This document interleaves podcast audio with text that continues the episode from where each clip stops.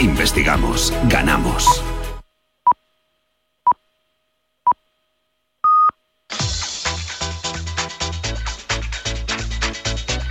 Al límite, con Fernando Soria.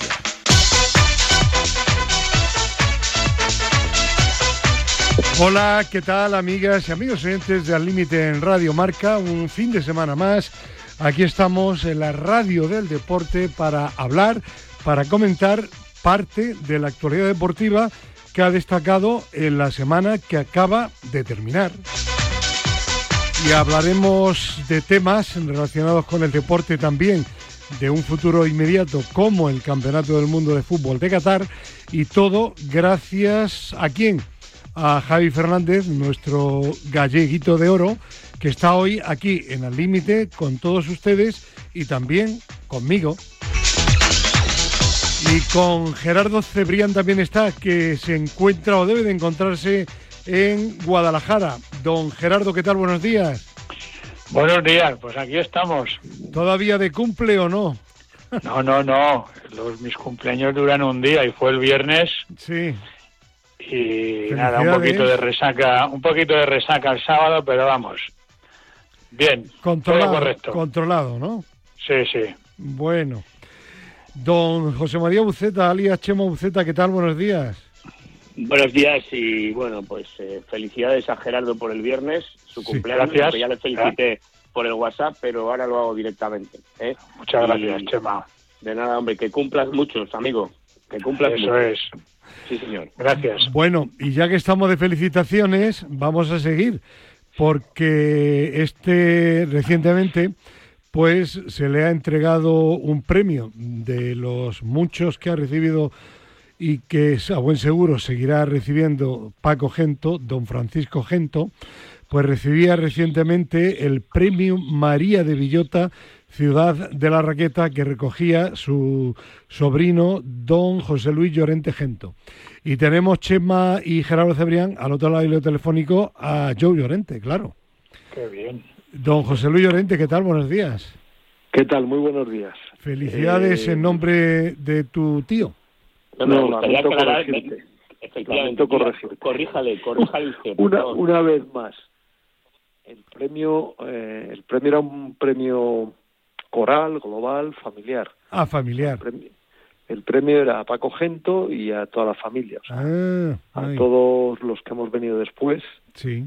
eh, por el mérito quizás de, bueno, por supuesto por el genio de Paco y por el, el mérito, yo creo que de, de- una fotografía o de un cuadro eh, muy completo, con muchísima gente haciendo deporte y con algunos destacando modestia aparte de, de ellos, ¿no? Pero bueno, éramos, en concreto en el premio, éramos eh, Paco y sus hermanos tres, mis hermanos y yo cuatro, o sea, siete y tres de la diez, diez premiados y tres de la última generación. El último, Marcos Llorente, que por cierto está en la lista de del Mundial de Qatar. Ya, pero eh, está Marcos y están mis hijos Juan y Sergio que han jugado en la CB Ujú. y Sergio sigue ahora está jugando en la primera división belga Anda. con bueno va a decir con notable éxito está mal que lo diga yo pero bueno ahora como no como no me está oyendo Sí. y, y como a estas horas no, no me está oyendo pues pues bueno pues eh, este es el asunto no Estará tu hijo, perdona, Joe, tu hijo sí. estará encantadísimo. No tiene que soportarte en Bélgica, ¿no? Bueno, de vez en cuando viene, ¿eh? vino él Ah. a recoger el premio. De hecho, vinieron mis tías de Santander, las únicas dos hermanas eh, gente que quedan vivas, y vinieron primos también de Santander, y vino mi hermano Julio, y hasta mi hermano Paco, que le gustan estas cosas poco, pero también apareció sonriente y, y, y bueno, el, el premio lo recogimos con, con mucho, por lo menos por mi parte, con, con, con mucho pudor. Eh, claro que la certeza era- en este caso era que, que Paco era, fue un genio, eh, porque bueno, no, no es que lo dijeran sus títulos, también lo decían sus, sus compañeros y sus contrarios, y ahí puedes poner algunos de los nombres de los mejores jugadores de la historia, como Eusebio, Garrincha, Pelé, Bobby Charlton, o Alfredo Di Stefano, ¿no? o Raymond Copa, que también fue compañero suyo. Y, y, bueno, y una de las cosas que dije en el, en el, en el discurso, vamos a llamarlo así, de aceptación, de aceptación del premio fue que creo con sinceridad que todas las personas que recogen un premio deberían plantearse consigo mismo eh, de forma íntima si son merecedores del premio. Creo que esto es un acto que eh, un acto de conocimiento propio que, que es muy saludable. Mm. Y bueno, ya digo que al menos nosotros tenemos la, la red de Paco Gento, que eso sí que es indiscutible. Y bueno, eh, globalmente es cierto que hemos hecho también méritos, y yo creo que eso es lo que premia María de Villota, los premios de María de Villota, que es, que es la globalidad, ¿no? Lo, Quizás lo peculiar de una familia tan extensa, con tantos jugadores que han llegado a jugar en el, en el Real Madrid, de fútbol y de baloncesto. Y, digo que, recibimos el premio con orgullo porque María de Villota fue una deportista soberbia, una deportista que tenía el nervio de descubrir, de, hacer lo que nadie había hecho antes, ¿no? de explorar territorios que nadie había pisado antes. Y, creo con sinceridad que descubrir, eh, bueno, no, es una idea mía, ¿no? Pero es una idea de Sócrates, ¿no? Descubrir es, no es todo para el ser humano, ¿no? O sea, no estaríamos aquí sin este, sin este ímpetu por descubrir, por explorar, por mejorarnos, ¿no? Por, eh, en sentido amplio, ¿no? No solamente de geográfico, sino científico, social, etcétera. Y María fue un ejemplo en, en el sentido particular, en el sentido profesional, y luego, pues cuando tuvo el accidente, se entregó durante un año a los demás de forma desinteresadísima y, y su legado sigue haciendo un montón de, obras para los demás desfavorecidos, muchísimo. Eh, yo, yo no sé, no sé en ese acto de autorreconocimiento o no del mérito lo que pensarías y qué, qué conclusión sacarías, pero yo te digo y te lo digo con absoluta sinceridad y creo que lo que voy a decir ahora lo comparten también, por supuesto, Chema Ucete y Gerardo Cebrián, que ese premio para la familia Gento no es únicamente por los muchísimos éxitos deportivos que consiguió, Paco Gento por supuesto, pero que habéis conseguido también el resto de la familia. En tu caso, medalla de plata en los Juegos Olímpicos de baloncesto, cuando... Campeón de Europa y campeón del mundo con el Real Madrid. ¿eh? Cuando sí. que esto lo digo últimamente porque... Evidentemente, claro, pero es que en aquella época...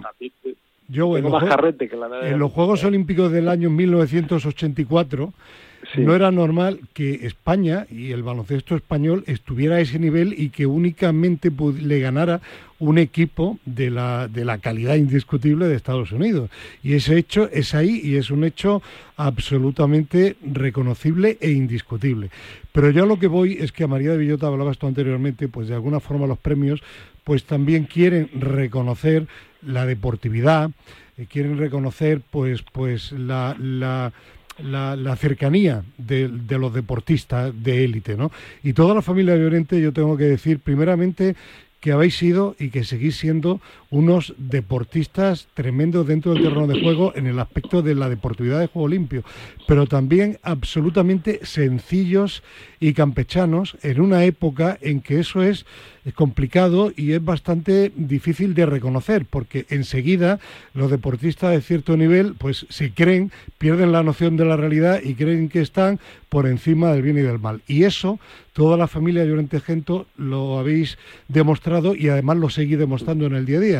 Así que por mi parte, de verdad que, pienso convencidísimo que ha sido un premio tremendamente eh, eh, merecido y creo, Chema Bucete y Gerardo, que coincidís y que sirve de precedente Déjame, antes de que hablen ellos, que te dé las gracias por, lo que has dicho y que, que nos, nos quitemos mérito a nosotros, a nosotros, eh,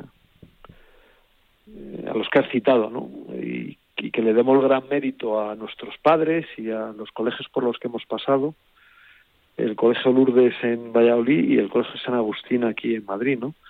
Y al final, eh, cuando tú durante muchos años estás viendo la actitud ejemplar de tu familia y en los colegios te enseñan bien, eh, bueno, digamos que hay que solamente hace falta tener la voluntad recta y, y el espíritu en paz para seguir haciendo lo, lo, que te han enseñado, sin perjuicio de que alguna vez pues no, no cometamos errores, claro, por supuesto, somos somos tan tan humanos como animales y algunas veces por la parte animal nos puede.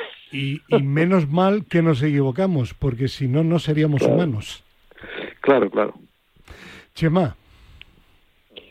Bueno, no, mucho más que añadir. Estuve en el acto allí, eh, eh, fue un honor estar allí eh, en ese acto. La verdad es que me, me pareció un, un acto muy muy emotivo, muy merecido.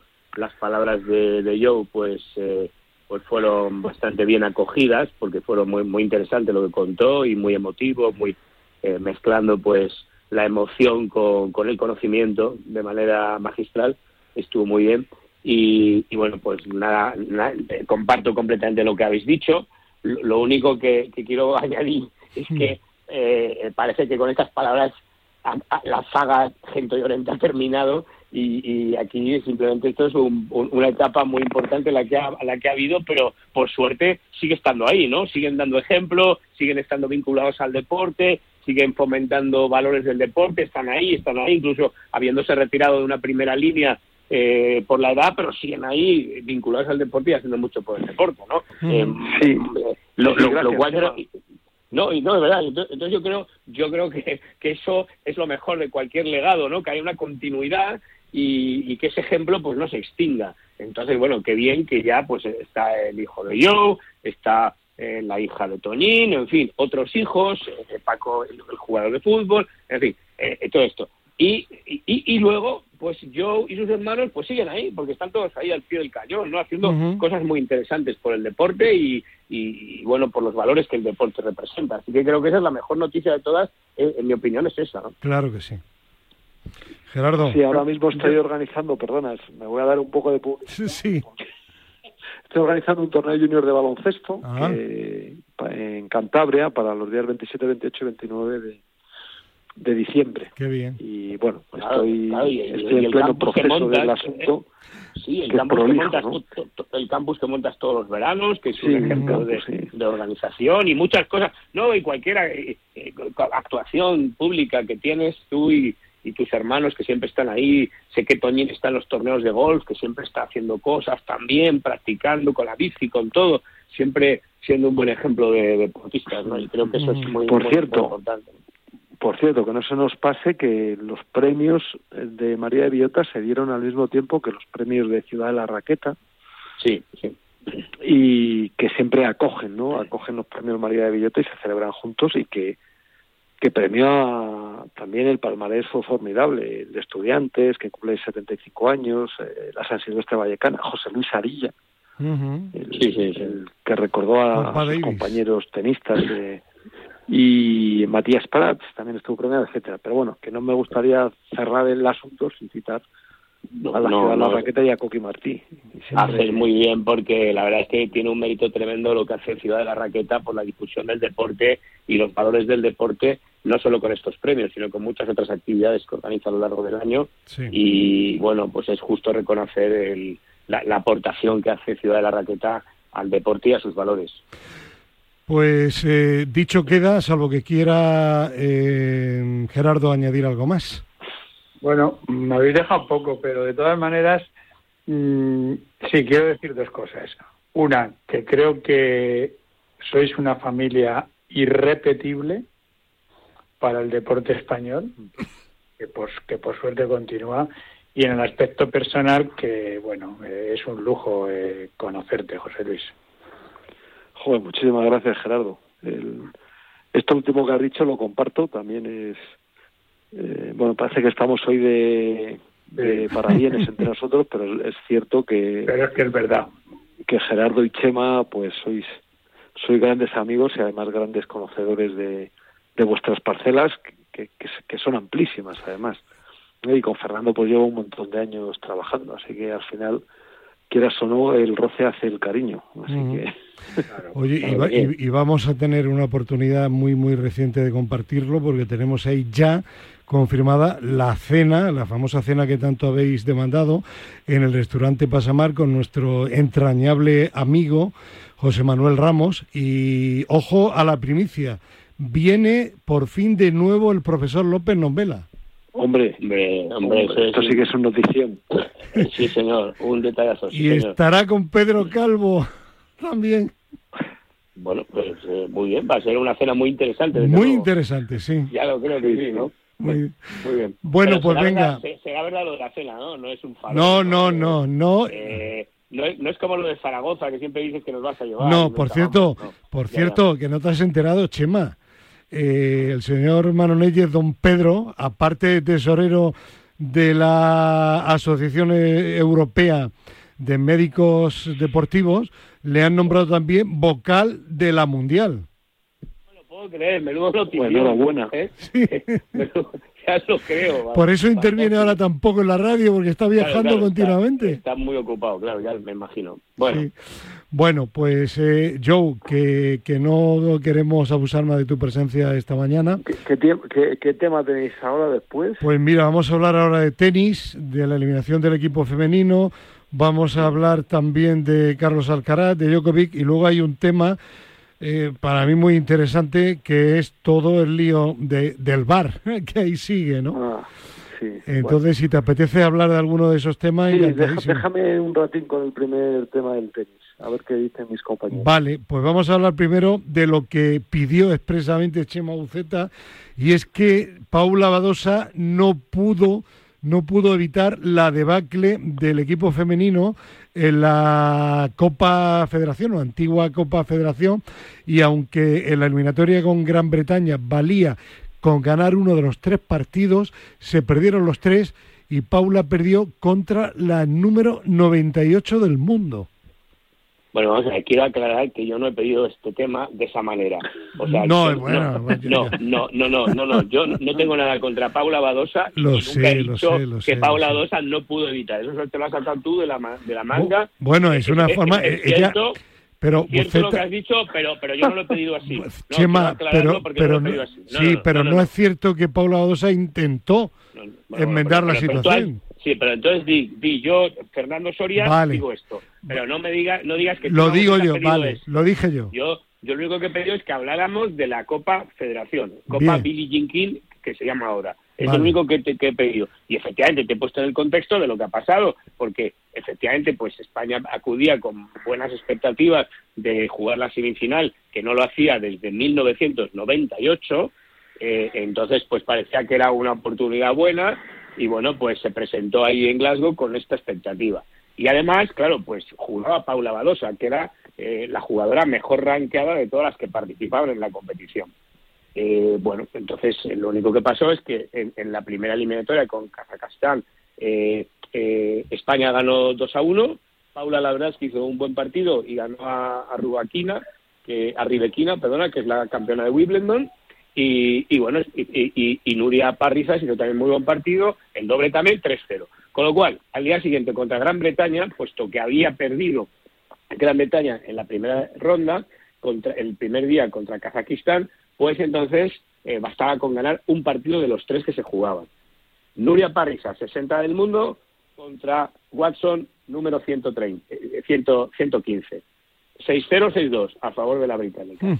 Después llega Paula Badosa, que juega contra la número 98, siendo ella ahora la 12, y perdió también en dos sets. Y el, y el partido de dobles también se perdió en dos sets. Es decir, España no ganó ni un solo partido. Y entonces, bueno, pues eh, ni un solo set siquiera, ¿no? Con lo cual, el equipo eliminado. Y entonces ahora, si quieres que lo llevemos a Paula Badosa, te diré, primero, que por lo menos ha dado la cara. no, no, no, ha dejado de ir a jugar a selección, cosa que otra jugadora sí que ha hecho, no ha ido.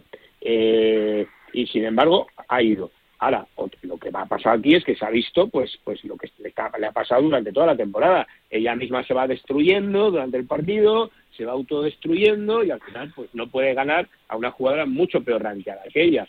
Además parece que han aparecido unas imágenes en el Instagram no muy buenas a las 4 de la mañana tomándose unas copas encima después para celebrarlo, ¿no? lo cual tampoco creo que haya estado muy bien. Pero bueno, ese es otro problema, ¿no? Entonces, entonces, bueno, pues nada más, simplemente quería comentar esto y lo que no entiendo es que los medios de comunicación protejan tanto a estos deportistas, no lo puedo entender, sinceramente te lo digo, es decir, eh, el día que ganó a, eh, contra Kazajistán era otra vez Paula aquí, Paula tal, otra vez Paula, parece que las demás no habían hecho nada, cuando realmente las otras tal. Y sin embargo, el día que ha perdido, incluso parece que la culpa la han tenido las de los dobles, ¿no? Porque no ganaron el último partido, ¿no? Entonces, bueno, pues creo que, vuelvo a decir lo que he dicho otras veces, esto no beneficia en nada a esta jugadora, eh, eh, toda esta sobreprotección que tiene. Y luego pues hombre yo creo que ya llega un momento en que se tendrá que plantear si realmente quiere ser una jugadora de alto nivel que necesita necesita algo de ayuda. eh, y ya está. curiosamente Chema tanto Pablo Badosa como las compañeras de la eliminatoria declararon al término a su término que les había podido la presión. Y eso es un tema claramente de mentalización. Sí, pero si eres el 12 del mundo y juegas contra el 98 y te puede la presión, pues vale, pues te lo tienes que hacer mirar, que dirías. Claro, a eso voy. Eh, o sea, entiendo, entiendo que te pueda la presión, pero es que eres el 12 del mundo, juegas contra el 98, entonces hmm. si quieres estar a ese nivel, pues tienes que ser capaz de jugar este tipo de partidos, ¿no? Y como no es la primera vez que ocurre, pues, pues, pues hombre, pues volvemos otra vez a lo mismo. Yo ya casi no sabía si pedirte el tema, porque me canso de decir lo mismo siempre, ¿no? Pero, pero es que una vez más... Pero, eh, Chema, yo lo he expresado mal, posiblemente, posiblemente, lo admito, pero que quede claro que Chema Buceta no lo ha pedido por el tema del fracaso de Badosa, lo ha pedido por el tema porque le ha parecido pues significativo el que haya sucedido pues que, que, que la presión pudiese cuando la eliminatoria estaba franca a favor del equipo español. Quede claro. esto que ha comentado Chema, y ya con esto me despido, me recuerda eh, la diferencia de, en, la posición que hay en, y quién debería mandar, ¿no? Eh, quién debería mandar anímica y mentalmente sobre el, sobre el partido que tuvo lugar cuando surgió Yago Lamela, el, el gran saltador español, sí Sí. Eh, le preguntaron a Iván Pedroso, siendo Yago Lamela el, el número dos del mundo, si tenía miedo de Lamela. Iván Pedroso dijo, no, no, el que me tiene que tener miedo es él, que yo soy el número uno. claro. Y me, me besó como me quedó así, además lo dijo con una resolución que, que yo, vamos, me, me digo, madre mía, esto es un deportista seguro en sí mismo, ¿no?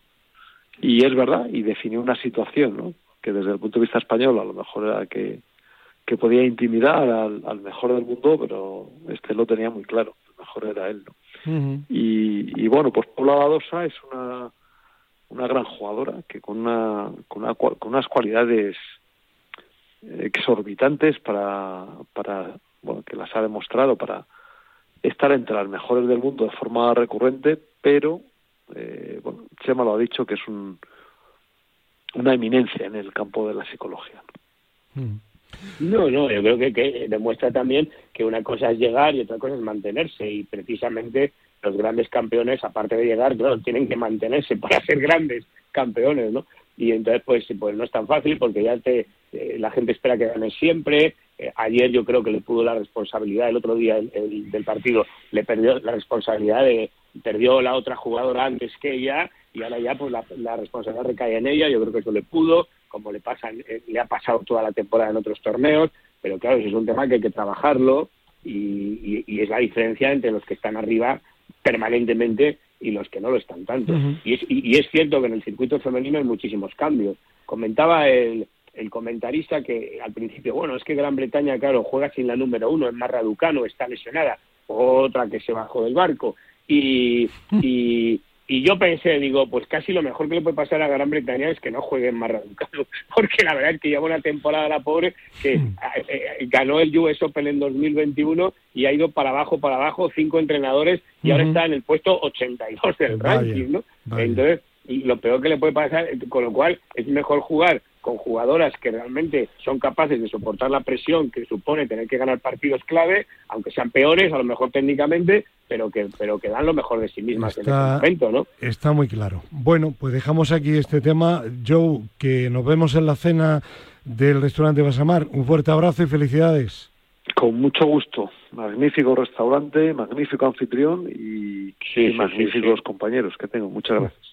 Y habrá que hablar aquí de la cena, ¿no? Yo creo, ¿no? Y cuando después de que la tengamos, para que los oyentes sepan que ha sido verdad, claro, que es un farol. ¿eh? Claro que sí. bueno, pues venga, seguimos adelante. Un abrazo, Joe. Y hablábamos anteriormente, o hablabas tú, Chema, de que lo, difícil es mantenerse. Hombre, es difícil llegar al, número uno, pero mantenerse todavía más. No solo porque te pueda la presión, sino también porque puede haber lesiones. Y un ejemplo claro, y lo hablamos también, lo comentaste en su momento, es Carlos Alcaraz. Desde que consiguió el número uno, no ha ganado todavía ningún trofeo ha tenido varias lesiones consecutivas y bueno, y va a terminar el año posiblemente como número uno, porque los demás han, eh, han participado en pocos trofeos este año y, tienen poco que sumar de aquí a que termine únicamente el torneo máster la temporada. Pero lo cierto es que eh, ahí está, que no, no ha podido demostrar todavía su nivel de número uno. Eh, Gerardo, habla tú ahora, primero. Bueno, no, si lo, que le está pasando a Alcaraz eh, es eso, ¿no? Que lo que ha dicho Chema, ¿no? Que, que lo difícil es mantenerse, mantenerse con a ese gran nivel que, que exhibió y eh, ser élite en el deporte es muy complicado y mantenerse durante muchísimos años pues es mucho más y bueno ahora encima se ha lesionado la, la zona de los de los tiene una rotura abdominal sí. con lo cual se especula que lo mismo ni llega al, al torneo de maestros no no seguro que no eh bueno, el torneo de maestros pues em, empieza, hoy, o sea, hoy domingo. Entonces está claro que no, no llega, es evidente. ¿no? Claro, pero, pero no, eso, y, y, y, bueno, pues... Eh, iba eh, Gerardo a añadir un, un, detalle y es que Chema Buceta ha dicho siempre, bueno, Carlos Alcaraz, aparte de ganar, suma mucho porque está participando en todo. Pero es que precisamente cuando participas en tanto, hay más posibilidades de que te puedan lesionar. Bueno, sí, el, evidentemente la competición tiene estos riesgos, ¿no? De todas maneras, bueno, yo sigo confiando en, Alcaraz, ¿no? Es joven y se le ve un gran potencial de, de futuro y el gran error de este país, como siempre que nos sale alguien prometedor, es empezar a hacer comparaciones, ¿no? Y claro, la desgracia es que a Carlos le comparan con Nadal y, Nadal, pues chico, no sé, yo creo que no, es que no hay nadie que pueda compararse con él. Eh, por lo menos en España. A nivel mundial, pues lo mismo Djokovic o lo mismo, o lo mismo el suizo, ¿no? Es Federer. Pero claro, eh, entonces esto es una locura. Eh, bueno, pues tengamos confianza en que, que tenga menos lesiones y que, que vuelva a demostrar eh, Chema, querías intervenir, ¿no? Bueno, vamos a ver, yo ya no ahora, eh, porque ahora es más fácil decir esto, pero ya cuando ganó el US Open, yo ya lo he dicho aquí, creo que es un chico muy joven que eh, se le ha expuesto demasiado a, la fama. Eh, va ganando la, la medalla de la región de Murcia, tiene 19 años, la verdad, eh, incluso antes de ganar el US Open, eh, ha ido al hormiguero dos días, está continuamente saliendo total, ha ganado mucho dinero, en fin, este chico tiene una, está en una situación de riesgo, es decir, de riesgo, ¿no?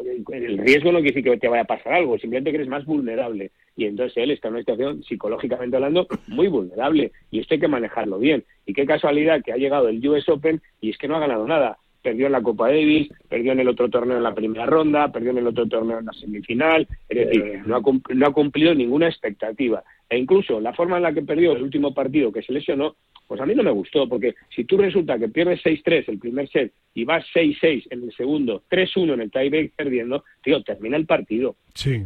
termina el partido como puedas, que es lo que habría hecho Nadal. Termina el partido como puedas. Es decir, el escapar de un partido, el escapar de un partido porque estás un poco, bueno, aunque sea porque estás muy lesionado, cuando te quedan tres puntos al contrario, me parece penoso, sinceramente. Entonces, entonces hablábamos antes de Paula Badosa. Paula Badosa este año se ha retirado en seis partidos antes de acabar el partido. Entonces, el, el comportamiento de escapar de las situaciones estresantes hay que tener mucho cuidado con eso evidentemente estás muy lesionado, pues te tienes que tirar. Pero bueno, hemos visto a Nadal muy lesionado jugando hasta el último punto en Wimbledon. Luego a lo mejor ya no han podido jugar, pero, pero hasta el último punto. Entonces, este chico, dime, sí, perdona, sigue, sigue. No, no, te iba a decir, no, no, Chema, que eso, eso se llama flojera mental. Sí, señor, sí, señor. En, el argot para entendernos. O sea, eh, ni más ni menos. Entonces, bueno, pues es joven y le queda mucho por aprender. Eh, bueno. Pero eso de, eso de que te, lo estás pasando fatal en la cancha, en la pista, y, entonces coges y, claro, y entonces te retiras y de esa manera se alivia el malestar que tienes. Pero claro, eso puede tener también un, aguanta. Ese, ese, es el tema, aguanta. Aguanta, aquí se forjan los campeones. Claro, aguanta. ¿Qué caso no? Totalmente. Mira, Paula Badosa se ha retirado seis veces. El último partido que jugó se retiró. Antes de esto, me refiero del circuito. Sí, sí, antes de... sí, Garbiñe, Garbiñe Muguruza 5-0 abajo y se retira porque tiene problemas estomacales. Igual, lo mismo. si, hubiera sido 5-0 arriba no te habrías retirado, seguramente.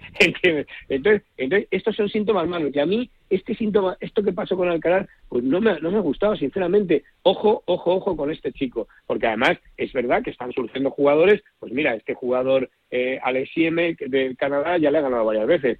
Eh, ahora está Rune, que ganó a Djokovic el otro día. Eh, ese era eh, el siguiente tema, de que afortunadamente van saliendo jugadores jóvenes que van sustituyendo por fin a los que llevaban y llevan toda la vida. Bueno, sustituyendo de momento es un poco atrevido, ¿no? Pero, pero por lo menos les pueden ganar algunas veces. Está Rune, está Rup, está Sinner. Bueno, vale, bien, pero vamos, que, y luego lo que dice Gerardo, claro, Alcaraz tiene un problema muy serio y es que le comparan con Nadal. Porque además, además mira, esto del ranking, además de si el número uno, el dos o tal, es tan, eh, eh, es tan circunstancial. Es decir, no es como decir, por ejemplo, podemos decir, el Barcelona va líder en la liga, ¿vale? Ojo, es así. Los, todos han jugado unos partidos, vale pero es que en el tenis depende mucho de que juegues más torneos que los demás, como bien has comentado, depende de que, de que los demás pierdan puntos y tú no los pierdes porque no jugaste el año pasado ese torneo, es decir, entonces al final, pero claro, aquí se le está dando una importancia a lo del número uno, es, es, decir, que tú seas el, el, número uno del ranking no quiere decir que seas el mejor del mundo, esto, es una diferencia muy importante que hay que entender, ¿no? Y entonces aquí no, ahora Nadal podría ser número uno si logra ganar a no sé quién y no sé cuántos pierde y el otro. Es que es, que es una, una estupidez irrelevante de los medios de comunicación. No es un deporte que se pueda medir de esa manera, eh, como, como si fuera el fútbol, por ejemplo, ¿no? Eh, eh, entonces, bueno, pues vale, es el número uno porque Djokovic no ha podido jugar dos torneos importantes, porque no ha defendido puntos. Porque Nadal se lesionó.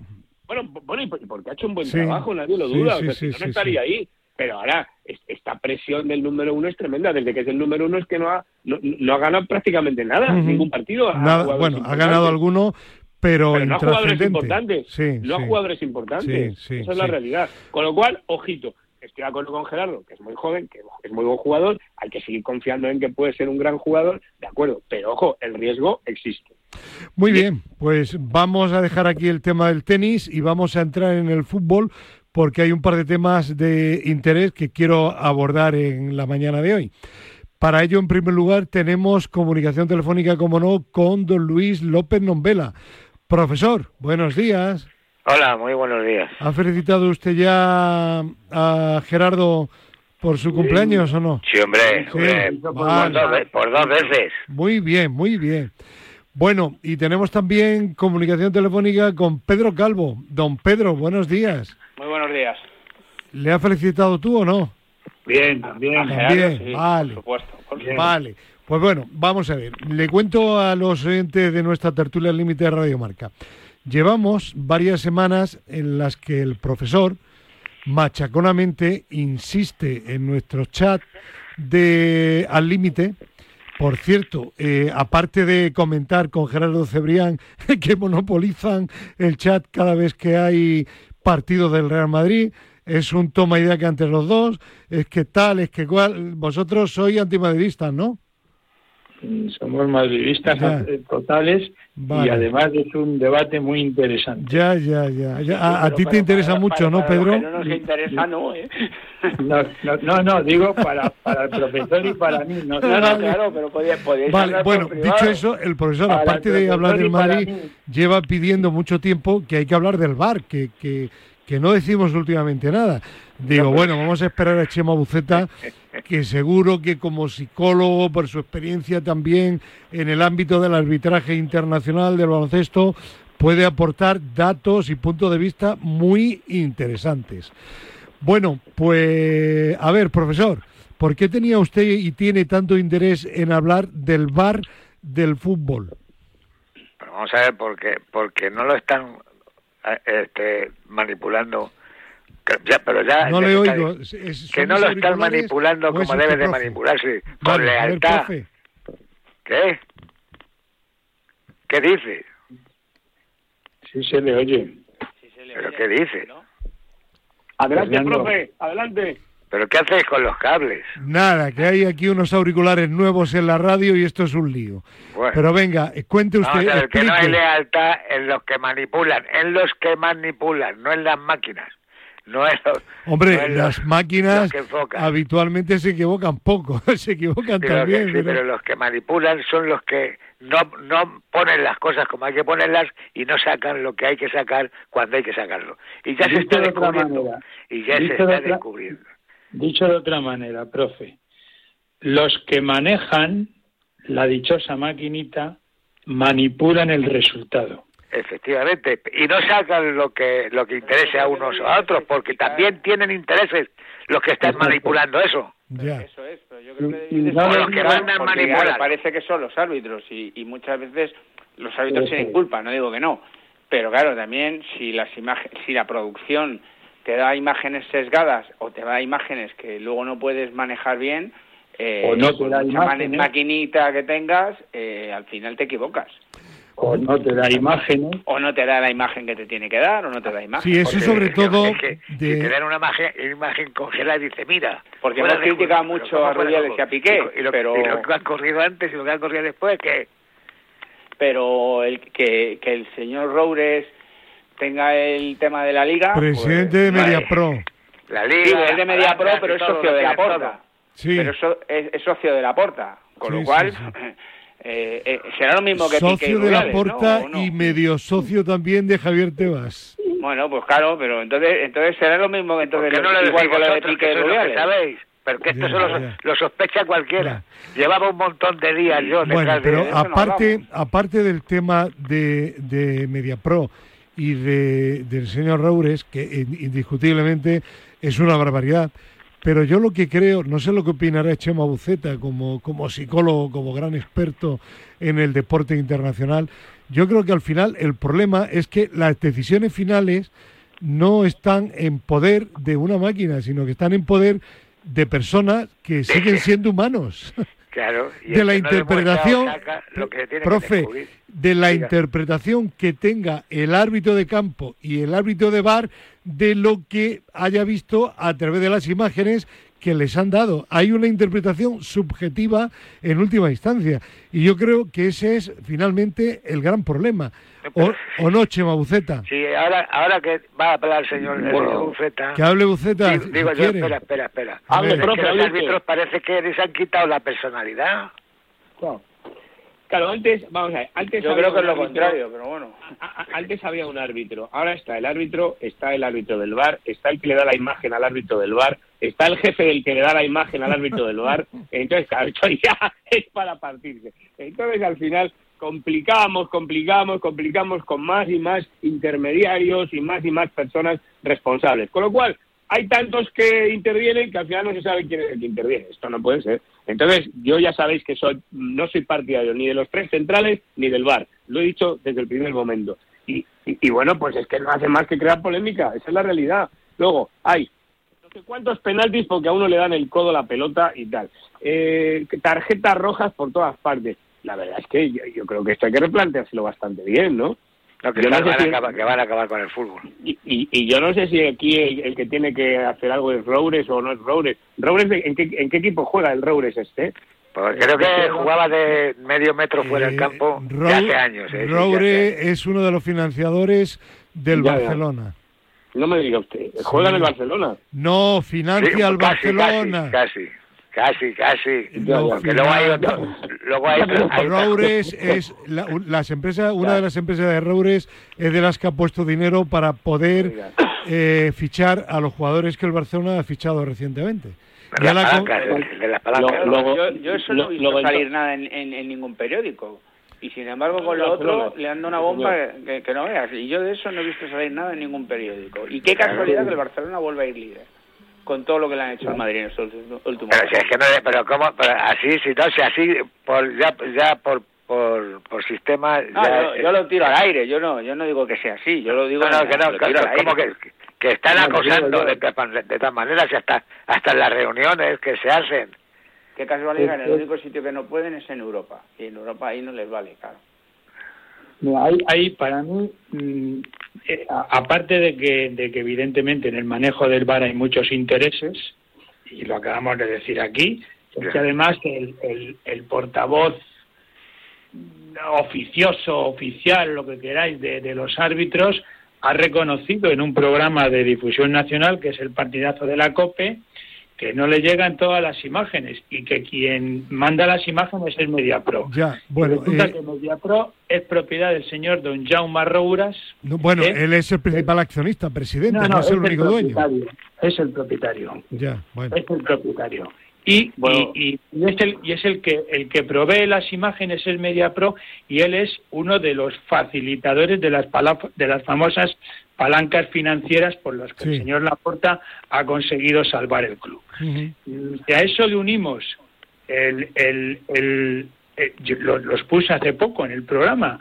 A mí no me gusta el sistema de VAR porque no es un sistema electrónico, es un sistema que se basa en el ojo humano y, y no es lo mismo eh, una medición electrónica que una medición al ojo humano, pues evidentemente lo que están haciendo es adulterar, manipular y, y, ya está. Eh, y, más dinero para que chupen unos pocos. He, perdido. bueno, bueno, yo, yo tampoco, eh, Gerardo, yo tampoco diría, te, lo, te lo digo sinceramente igual lo pienso, yo no digo que haya una adulteración permanente. No, total, no yo, yo, no estoy de acuerdo contigo, bueno, pues y respeto tu opinión.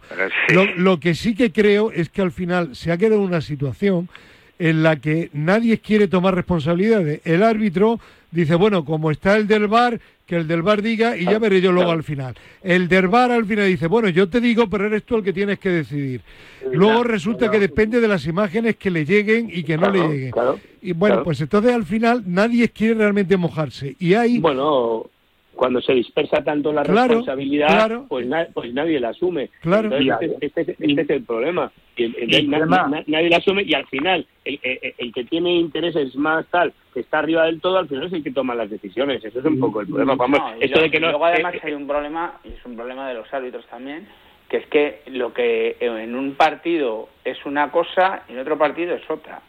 Porque yo he visto situaciones, y ahora voy al Atlético de Madrid, en San Sebastián, Atlético de Madrid le anulan el 0-2. A priori viene anulado porque eh, Joao Félix toca el balón con la mano y se la da Morata y marca gol. Y hace dos semanas en Cádiz, el último gol del Cádiz, se ayuda con la mano. Eh, va a pegar al cuerpo lo que queramos, pero el señor no mete el gol, lo mete con la cintura y con la mano. y ese gol sube al marcador. Entonces, no estamos marcando las mismas situaciones en los mismos partidos. Sí, sí. Sí, yo, he visto además algunas situaciones en el área eh, increíbles como que un jugador eh, está en una esquina que no, no, no estorba, no está en la trayectoria de la portería para nada, se da la vuelta porque van a centrar, le, rebota en el codo a lo mejor la pelota, eh, no recuerdo qué partido fue recientemente, y te pitan penalti. Sí, dice, bueno, pero, pero si esto realmente... Y lo del jueves de Rodrigo lo del jueves de Rodrigo, o sea, la misma jugada en el Sevilla Betis con Fekir es roja. Sí. Más o menos. Eh, no es la misma jugada, pero la situación es parecida. Es roja. ¿Y, y, y, el otro día, el jueves? ¿Por qué la jugada de Rodrigo no es roja? No, es, entendible. No hay, si es que si los árbitros no se ponen de acuerdo en el, criterio, ¿cómo, ¿cómo nos vamos a enterar los que no somos árbitros? Fernando, pero no, no es que ya no se pongan de acuerdo, es que no les sirvieron las imágenes. no se las mandaron. Bueno, pero eso puede ser algún caso concreto. Normalmente. Pero ¿cómo que algún caso concreto? Pero, eh, está, Gerardo, está claramente estudiado. Ya, yo, yo, no creo, no creo que eso sea sistemático. Pues ¿eh? yo lo tengo Te doy mi opinión, no lo creo, ¿eh? bueno, pues la mía es, la mía es justamente lo, contrario. Bueno, pero yo respeto tu opinión. No sé qué opinaréis, qué opinaréis eh, Pedro, Profe y, Chema? Yo, entiendo, yo vamos a ver, yo quiero creer en lo que tú estás diciendo, Fernando. Yo tengo derecho a sospechar, porque es mi derecho, a sospechar. Pero, profe, deje que, termine se Pedro. Está manipulando, profe, está manipulando bien, deje que termine Pedro y luego habla usted y luego si quiere habla Chema. Pero vamos a ir partido a partido, tertuliano a tertuliano. Pues, pues, pues, llamamos al Cholo para ir a partido vale, a partido. a ver, Pedro, te toca. No, bueno, termino, termino rápido. Quiero estar contigo, pero tengo mis dudas, porque también he visto cosas con el Atlético de Madrid, el partido de Bilbao, bueno, discutí hasta con mi hijo. O sea, salí indignado del arbitraje de ese señor, porque además es que vi un arbitraje lamentablemente. Tu hijo que es del Real Madrid, ¿no? Sí, sí. Claro. Y, y vi un arbitraje lamentablemente. O sea, que el árbitro se veía, de estos que hemos vivido el profe y yo cuando estábamos en el banquillo, de que veías que el árbitro estaba loco porque pasara algo en el área para pitarte un penalti. De hecho, lo pita. Lo que pasa es que lo pita sin verlo. Y luego lo tiene que anular porque le dan una pierna. O sea, entonces al final no, quiere, no quieres creer en lo que tú estás diciendo, pero viendo situaciones de una cosa y viendo situaciones de otra, yo creo que aquí hay Vale. mucha gente condicionada. Eh, profe, Yo ya lo he dicho. Pues eh, en principio lo dije cuando dije no me gusta esto del, del bar. Acordaros, Sí. acordaros. No, si es que van, así no va a haber discusiones, digo, va a haber más. Va a haber más. Y mira, mira. Y, y, y luego formas de, de manipular todas, todas. Y lo habéis dicho algunos de vosotros por echar. Yo- este, yo- ¿Cómo puede ser que, que metan la mano en la caja? Esto es como meter la mano en la caja, hombre. si Esto, no- esto de verdad. Es que es, que es vergonzoso. Y luego, el- profe, el- la- no, el- no sea tan extremo. ¿cómo que extremo? Fernando, ¿Cómo que extremo? este año- Si hay un futbolista, Fernando, si hay un futbolista del Sevilla que se está girando y toda la pierna para poder casar a otro jugador. Si es que estamos hablando de muchas cosas, Ya. de muchas cosas que hay que echarlos automáticamente. Bueno, a ver, eh, Chema Buceta, punto y final. Vamos a ver, yo sabéis que, que soy bastante contrario a la tecnología en el deporte en general. Eh, no me gusta que los ciclistas en el Tour lleven pinganillos, por ejemplo. Eh, es como si los jugadores de fútbol llevaran pues un sensor que les advirtiera de que hay un contrario detrás o que la pelota viene a determinada altura para que saltaran justo eh, o- lo- los centímetros apropiados para el remate. Eh, sería ridículo eso. Es decir, y el árbitro es un jugador más. Y, y, y, y entonces todo parte de esto. Hay que admitir que el árbitro tiene que, ha dicho Gerardo, lo que el ojo ve y lo que la máquina ve. Y tienes razón. Es decir, el árbitro tiene que juzgar por lo que el ojo humano ve, que es el suyo. Y entonces, eso supone que a veces se equivocará, otras veces no. Pero lo que está claro es que esto ha llegado a un punto que es ridículo. Es decir, fueras de juegos ridículos, manos ridículas. eh, eh, estamos y luego encima sigue la polémica y encima ya si entran otros intereses en juego como el del el señor Rouras que parece que el Roures. Barça o Roures, Bueno.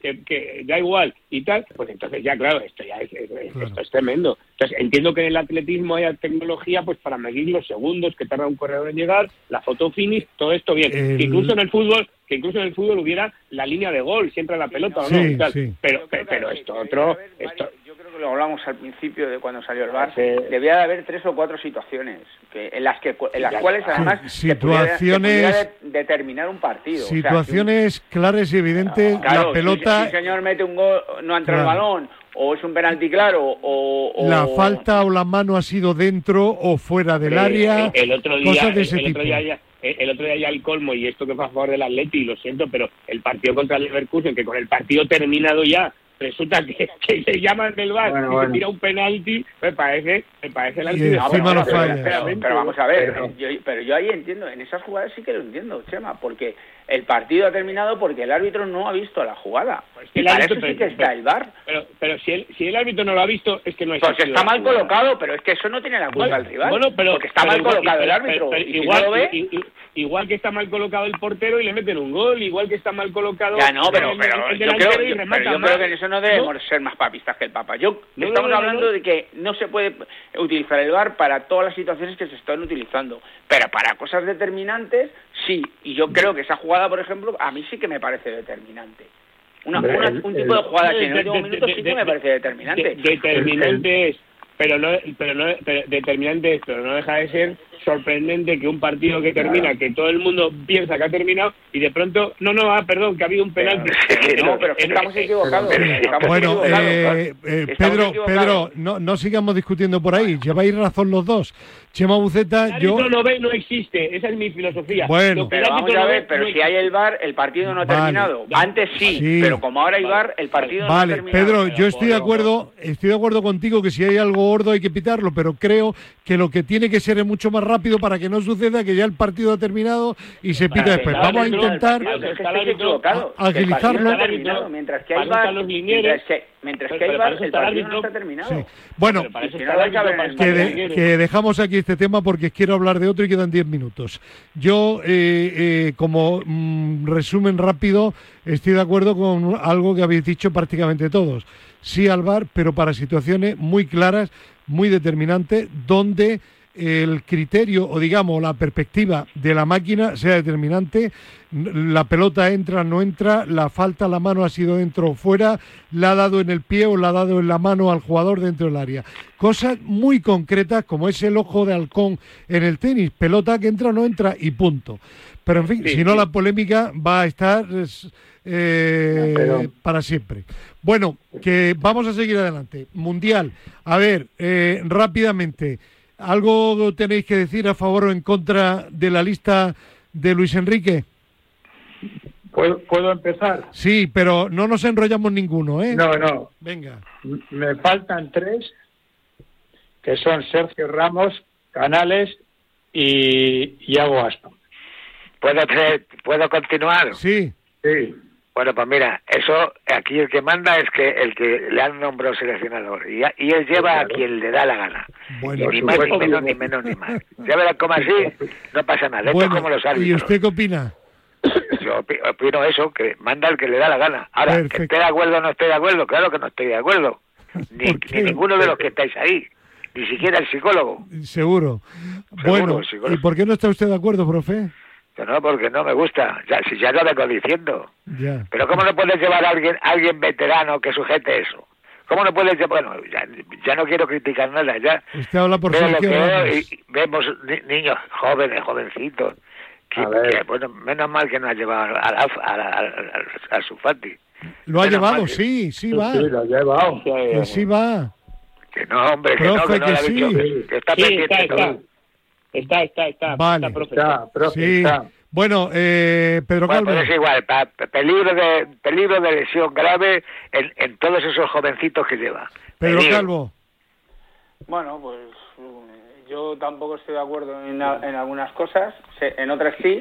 Para mí hay dos cosas fundamentales. Uno, el tema de atrás, debía haber llevado a algún veterano, eh, mm. haber llevado a, o, a, o al Violo o a Sergio. Yo sigo diciendo que Sergio, además, eh, aunque esté haya tenido todo lo que ha tenido, ahora está jugando y, está bien de forma, y sobre todo ahora que es el Mundial ahora, no es en junio, y, y, luego arriba adolecemos de que como se nos fuerza un partido y tengamos que colgar balones, no tenemos delantero centro.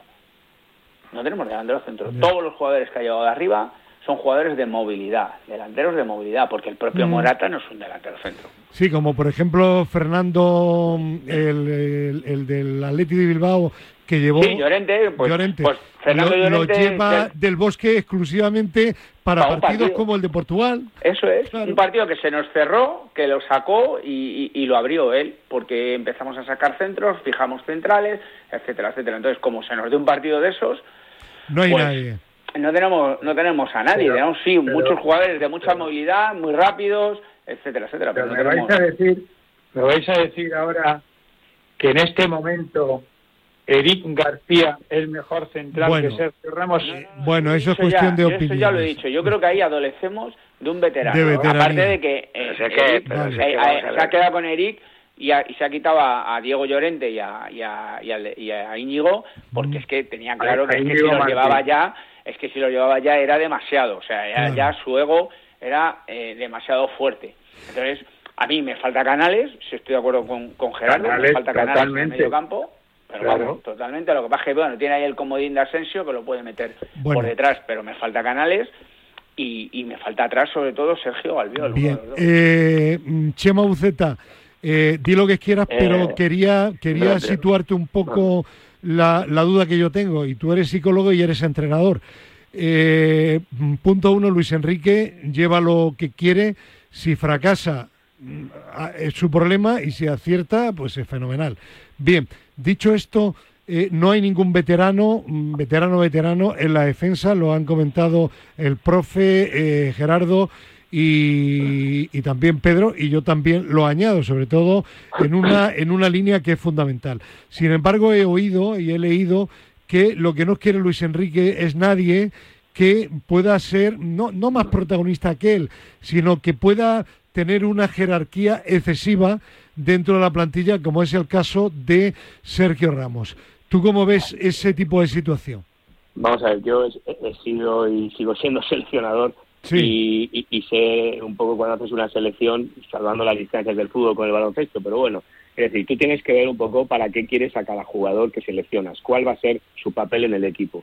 Ahora eh, este, este, este equipo es de 26 jugadores, lo cual es tremendo, porque antes eran de 22, luego de 23, ahora de 26 eh, la próxima serán 40. Es como ridículo, ¿no?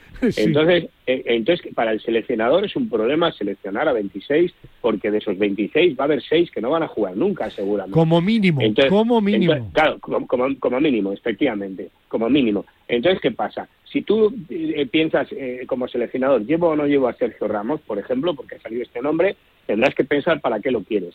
Si lo quieres como titular, porque crees que hace falta la veteranía, etcétera, pues perfecto. Pero si lo vas a tener de jugador número 24, por si acaso, no sé qué, por si acaso falla este, por si saca una tarjeta roja, no sé qué, es mejor que no lo lleves, porque es un jugador que tiene que estar o de titular o fuera del equipo. No puedes tener a un jugador veterano en el puesto 24, es ridículo. Entonces, si él no cuenta con él entre los jugadores que van a jugar más, hace muy bien en no llevarlo. Otra cosa es que diga, oye, lo necesito para jugar, ¿vale? Ahí podemos opinar, pero si no, hace muy bien en no llevarlo, porque tú no puedes tener los jugadores últimos, los que los seis que no van a jugar, tienen que ser gente pues que acepte su situación, que esté ahí por si acaso pasado, que apoya al equipo, que estén muy positivos y no gente que cree problemas. Entonces, bueno, pues ese es un poco lo que yo veo y me da la impresión de que Luis Enrique pues no cuenta, bueno, no es que me dé la impresión, no cuenta, con, él. no cuenta con él como titular, seguro. Y, como no cuenta con él, pues no le llama de número 24, porque ahora mismo, claro, ahora mismo, si estuviera en la lista la gente diría, hombre, qué bien que está Sergio Ramos, pero si tú luego le vas a poner de número 24, aunque pues, pues está claro que, es mejor que no le lleve. Y hay un fallo defensivo, se lía. No, no, no, pero no, más que nada que, no va a aportar. Entonces, entonces, apuntando un argumento de Chema, ¿por qué incluye a Sergio y a Piqué en la prelista?